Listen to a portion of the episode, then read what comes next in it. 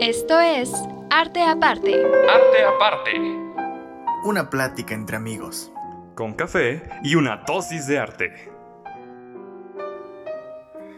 Hola, hola, hola y bienvenidos a un episodio más de este su podcast Arte Aparte. Yo soy Alessandro Nieves y estoy muy contento igual que siempre de estar aquí con ustedes para platicarles un poquito acerca de arte y pues como no puede ser diferente estoy aquí con mi queridísimo Omar Pérez. ¿Cómo te encuentras el día de hoy? Hola Alessa, muy bien. Ya como mencionamos un poquito antes de empezar la grabación, por fin descansado después de la intensa semana 5. Y pues también listo y dispuesto, más que preparado para hablar del tema del día de hoy, que además, uy, ¿cómo se va a poner bueno? Estoy seguro que, que les va a encantar a la audiencia y a mí me va a encantar hablar de él. Seguro que sí. Hoy venimos a platicarles un poquito acerca de la obra de un compositor específico polaco, que para aquellos que les guste la música clásica o la música del romanticismo, seguro ya saben quién es, no hay mejor representante de este país en la música que estoy hablando específicamente de Frédéric Chopin. Disculparán si mi pronunciación eh, del polaco no es la más adecuada, pero hago, hago lo que puedo, ¿no? Hacemos lo, que, lo que se puede, del buen Chopin, que nació en 1810 y fue un profesor, compositor y virtuoso del, del piano polaco, considerado uno de los más importantes de la historia y uno de los mayores representantes justo de este periodo que yo les estaba comentando, del romanticismo. Es vastamente conocido por la técnica que tiene, por su refinamiento del estilo y también por mucho de la influencia en este instrumento, el piano, que si bien no era un piano ya idéntico a como lo conocemos hoy en día, era un piano, era un instrumento mucho más cercano al que conocemos hoy que por ejemplo el que tocaron compositores como Mozart o como Bach, que sí se alejaban considerablemente más del instrumento que conocemos hoy en día. Entonces siento yo que es muy interesante escuchar la música, específicamente la música para piano de, de Chopin, desde esta perspectiva, porque no solo la sientes hasta cierto punto más cercana, por así decirlo, un poquito, sino que, al igual que muchas otras obras, te habla del contexto en el que, en el que vivía este, este artista, este compositor, específicamente, digamos, del periodo histórico, tal vez no tanto hablando del contexto como en otras artes que, ah, pues sí sabemos que estaba en una revolución, o ah, sí sabemos que hablaba de tal movimiento social, no, creo que, creo que eso tal vez no te lo dice tan claramente el piano, pero te puede decir que estaba justo en un momento en el que el aspecto del pedal de sostén que no tenían estos instrumentos cuando era la época de Bach o era la época de Mozart, aquí sí lo tenía. Y no solo puedes ver que ya lo tenía, sino que era algo nuevo. Porque algo que justamente te comentaba Omar antes de que empezáramos a grabar, es que se puede ver como es un juguete nuevo y lo voy a usar a todo lo que da. Porque las piezas de Chopin es con el pedal a full, el pedal al fondo. Tienes que usar muchísimo pedal, obviamente sabiéndolo utilizar, ¿no? No estoy diciendo que toda la pieza lo tengas ahí pegado, pero me refiero a. Son piezas, sus piezas para piano usan muchísimo pedal. Entonces yo, yo sí lo veo como. Es mi juguete nuevo, yo lo voy a usar en todo lo que pueda. Entonces creo que eh, eso es algo muy interesante sobre sus obras, que además de que son impresionantemente complejas y hermosas, sí. te pueden decir bastante de, de el periodo en el que surgieron estas piezas. ¿O tú, tú, qué piensas acerca de esto y de, del compositor y su obra como tal, Omi? No, pues estoy mayormente de acuerdo en lo que dices. Eh, creo que sí, como, como indicas, este uso, eh, no exagerado, eh, más bien muy presente del pedal es una parte esencial de su obra, tanto que si se lo quitas deja de ser Chopin y suena muy mal. este, sus obras necesitan el pedal y el pedal es un es una característica muy ligada a lo que es el piano moderno, no tanto el clavecín, que era el instrumento de teclado más popular en las épocas anteriores, es el instrumento para el, el que compusieron Mozart o para el que compuso Bach principalmente, ya hablamos de Bach en su momento.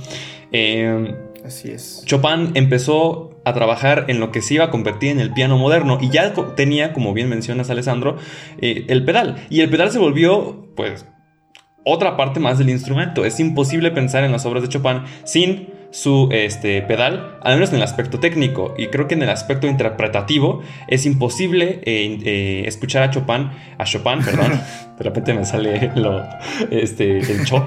Em, es imposible, es imposible eh, escuchar a Chopin sin su expresividad.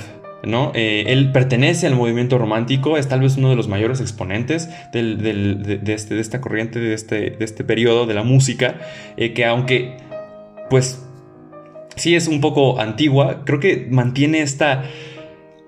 ¿Cómo podemos llamarlo? Esta liga, esta conexión con lo contemporáneo, con nuestra este, cultura musical hiperexpresiva que tenemos hoy en día. Chopin es el pionero de todo eso en el instrumento, este, que es el piano. Eh, y creo que se nota mucho, ¿no? Estábamos hablando que Chopin en sus obras transmite una atmósfera muy etérea, muy cargada de sentimientos y no tantos sentimientos que uno podría decir que son intensos o eh, gran, eh, con gran intensidad, con gran energía, como tal vez otros compositores sí lo hacían, sino son sentimientos sutiles, sentimientos pesados tal vez, como la melancolía, la tristeza, eh, y también una cierta como alegría, eh, pero todo de una manera muy, muy eh, ligera, muy calmada. Y creo que eso se transmite muy bien a través de la manera en que tocaba. Desde entonces ya decían que Chopin tocaba no con energía, sino con mucha técnica y mucho cuidado en sus melodías y en sus armonías.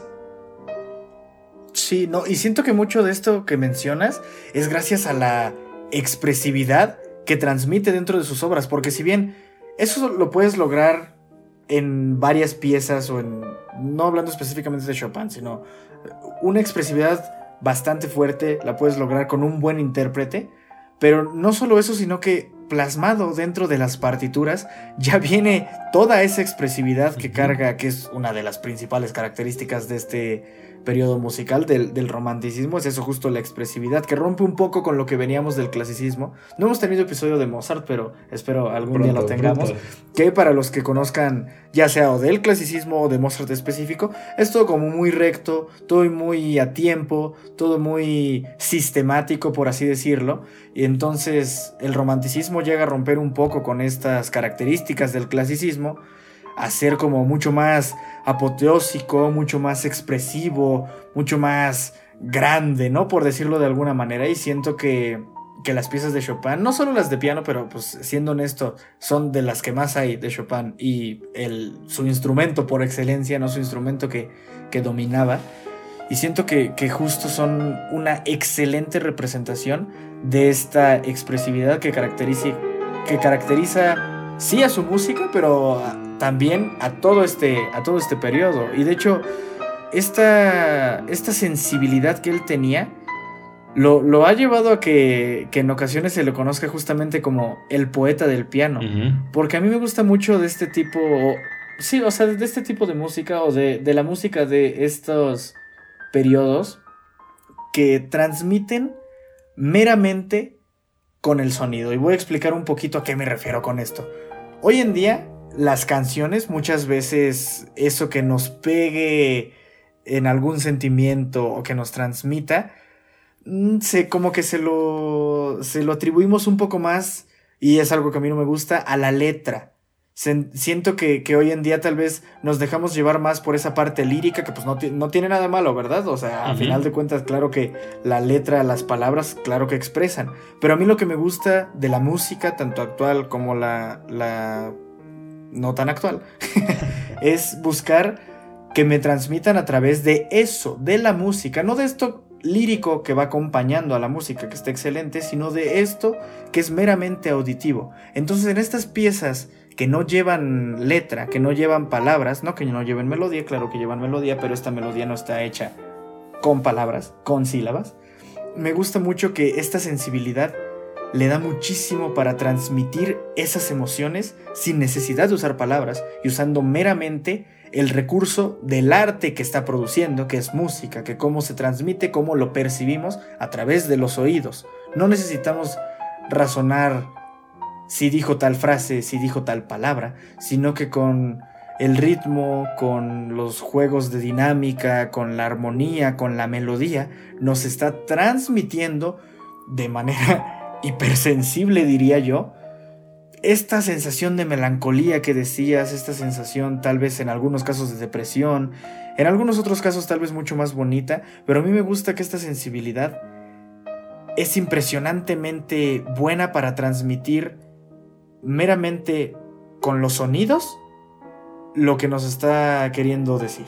Claro, y ahí es donde brilla tal vez la complejidad del lenguaje musical, ¿no? Porque muchas veces en la época actual combinamos el lenguaje musical eh, con el lenguaje normal, ¿no? En las letras y en, el aspecto lírico. Sí, sí, sí. Pero en ese sentido, Chopin exploró el lenguaje musical en una nueva voz en ese entonces, porque el piano era nuevo, era un nuevo instrumento, era algo novedoso. Entonces él fue el pionero de usar el lenguaje musical en esta nueva voz y creo que lo, maneja muy bien, como dices, la técnica, la armonía, la melodía, son esenciales para que Chopin pudiera transmitir lo que quería transmitir. Y en ese sentido me gustaría hablar brevemente de esta pequeña técnica que discutimos un poco antes, eh, tú y yo, Alesa, que era el rubato, ¿no? Este, mm. Esta pequeña técnica de modificar el tempo ligeramente acelerándolo o desacelerándolo para darle expresividad a eh, la pieza que el intérprete está tocando. De hecho, el mismo Chopin escribió sobre la técnica del rubato diciendo que la mano derecha puede desviarse del compás,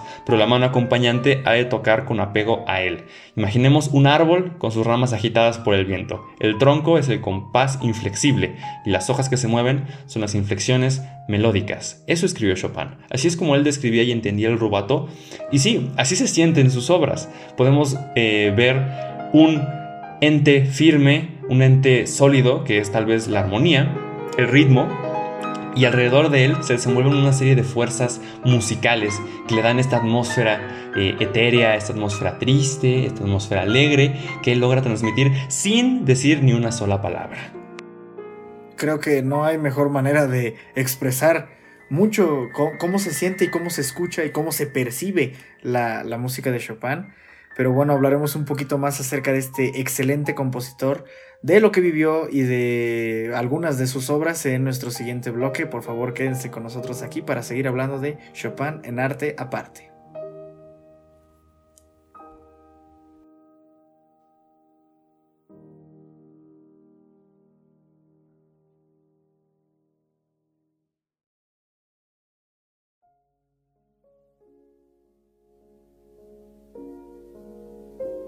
Y bueno, estamos de regreso aquí en Arte Aparte, hablando de Chopin con Alesa y bueno, aquí también estoy yo, Omar.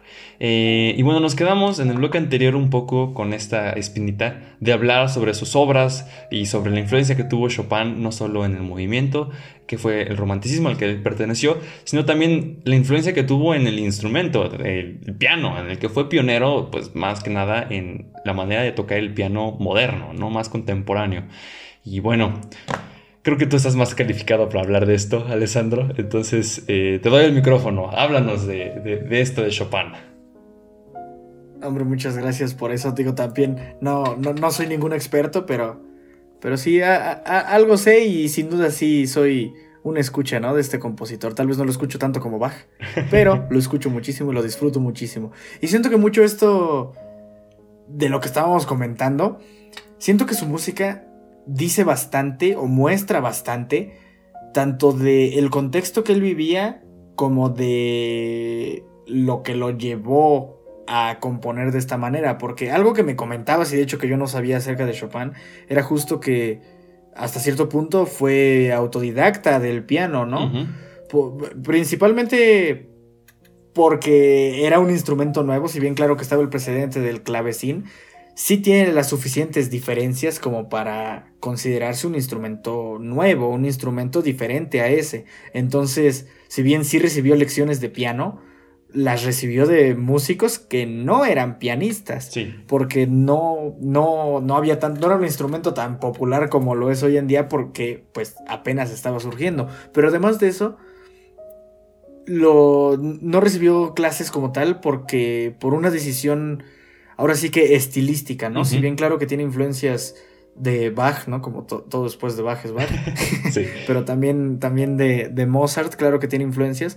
Pero lo que él quería era como en su manera de tanto de interpretar como de componer, que se viera este estilo mm, único, por así decirlo, ¿no? Sí. Diferente, ¿no? Como eh, era el inicio, los inicios de este periodo musical, el romanticismo, que justo viene a romper un poco con las características del, del anterior, el clasicismo. Él es bastante responsable de, esta, de este cambio, porque justamente al no dejarse llevar tanto por las técnicas existentes en el momento y por llegar a querer un poquito dar más de expresividad, pues llega a crear esta nueva forma de, de acercarse a estos instrumentos con teclas, ¿no? O con teclados. Sí. Y además de esto siento que algo muy importante y que es muy curioso porque si nos fijamos tiene todo que ver con el contexto, Sí. es el precedente que había dejado Beethoven al separar al compositor de ser artesano a ser un artista, que fue Beethoven el primero que hizo esto. Porque hoy en día vemos a cantantes o vemos a compositores y los vemos en este pedestal alto con este concepto mítico de el artista, ¿no? De que su sufrimiento y su expresividad y cómo nos quiere dar a transmitir. Y hoy en día pues es algo muy común, así se ven y jamás en la mente nos pasa que sean artesanos, ¿no? Siempre son artistas. Pero hasta antes de estos años, de estas décadas, a principios del siglo XIX, así no eran las cosas. Los compositores eran meramente artesanos. Era de que a tu respectivo lord, duque, rey o el título nobiliario que fuera en tu región, él te encargaba, quiero tal cantidad de piezas para cámara, para orquesta, para piano, para lo que fuera, para el martes. Sí. ¿no? Y ya tenías tú que ponerte manos a la obra, empezar a componer, y no que no fueran obras bellas, o no que no fueran obras que transmiten, pero a final de cuentas está este elemento de son por encargo. Y Beethoven llegó a cambiar un poquito esto. Beethoven fue el primero que ni se veía a sí mismo, ni lo, vení- ni lo veían externamente a él como un artesano. Él ya empezó a hacer que a estos compositores, a estos músicos, los empezaran a ver un poquito más como artistas.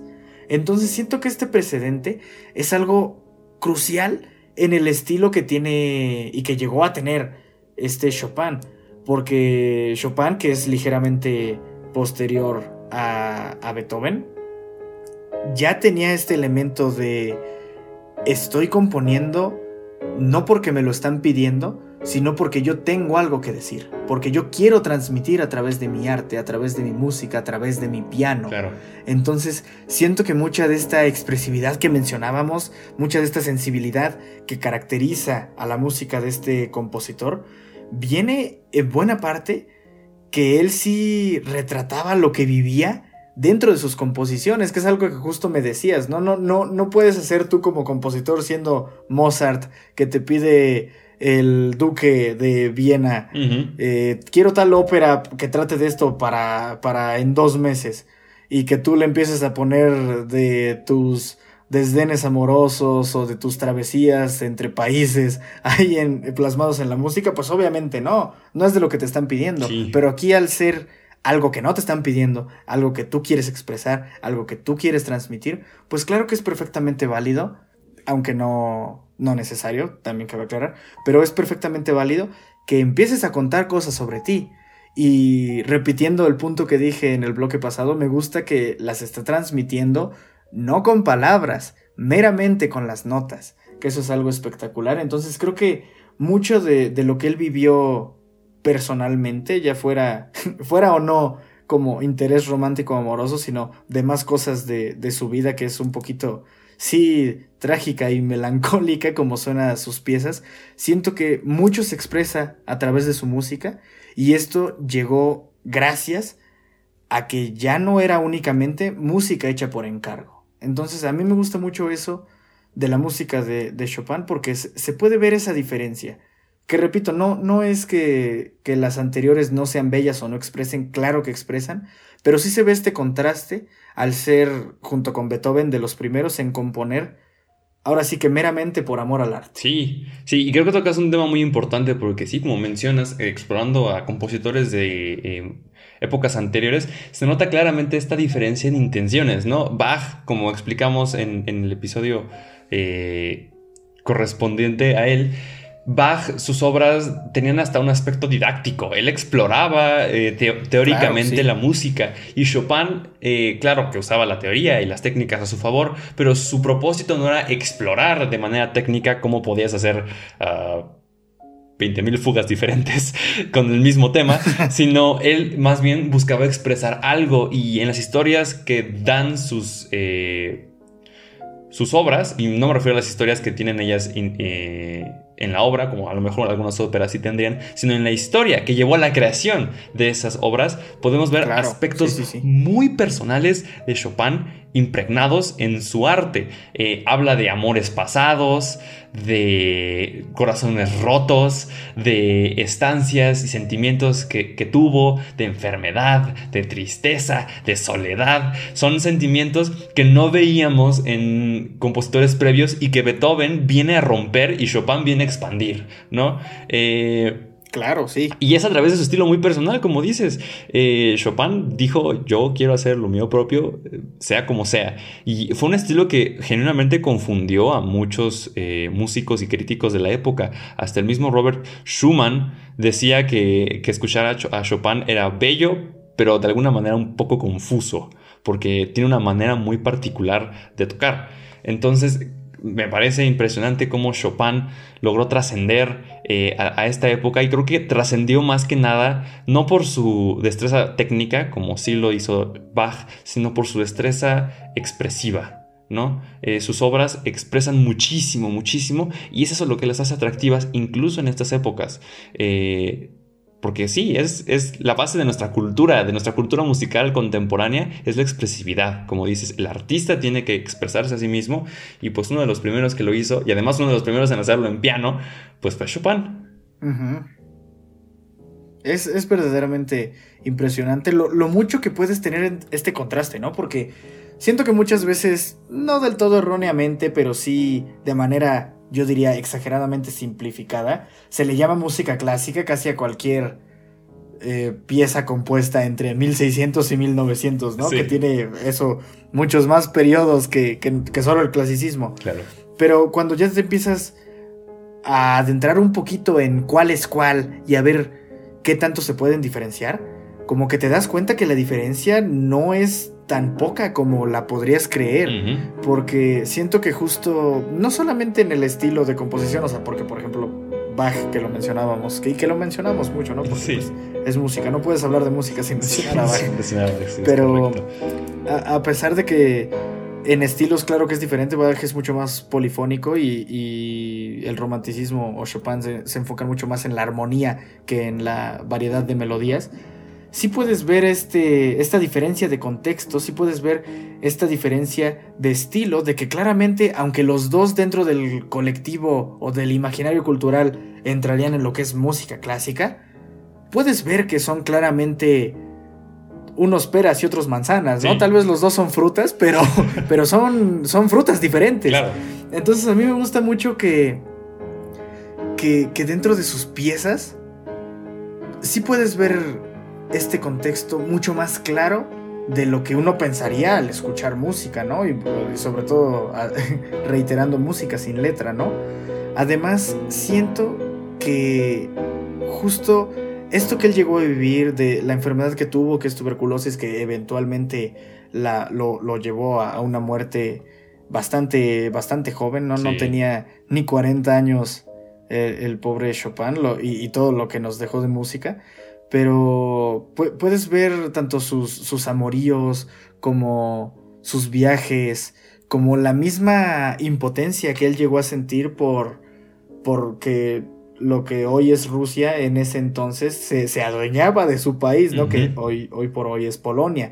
Y, y, esta como impotencia de que pues no, no puede hacer más al respecto, más los nerviosismos de presentarse eh, como, como concertista y la serie de viajes, la melancolía, la soledad. Creo que es impresionante lo mucho que lo llega a plasmar y es fenomenal que gracias al precedente de Beethoven se animaran compositores como, como Chopin a plasmar lo que vivían y lo que sentían dentro de, de su música. Claro que sí. Y bueno, para terminar este episodio, yo creo que es correcto y necesario recomendar al menos una obra de Chopin. Eh, si quieres, empieza tú, Alessandro. ¿Cuál es la obra que recomiendas de, Chopin? Híjole, yo les diría que ahora sí que prácticamente agárrense cualquier preludio, cualquier nocturno, cualquier estudio, ¿no? pero, pero así como dando en específico, yo les diré dos preludios, específicamente el Opus 28 número 15, también conocido como el preludio de la gota de lluvia, que es hermoso y muy triste, y otro preludio que es el igual Opus 28 pero ahora número 4 de eh, en mi menor, que es algo bastante más corto que el anterior y bastante más triste que el anterior, pero ambos muy expresivos, muy bonitos y que tienen partes tanto muy calmadas como muy eh.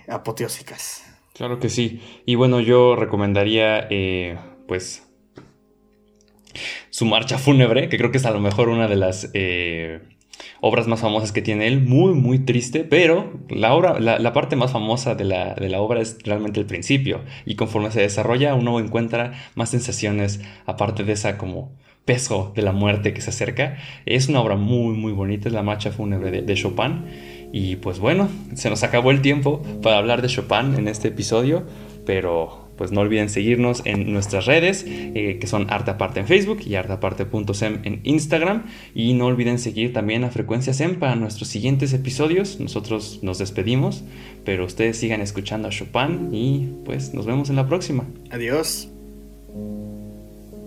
Esto fue Arte Aparte. Escucha en exclusiva por Frecuencia SEM y plataformas digitales.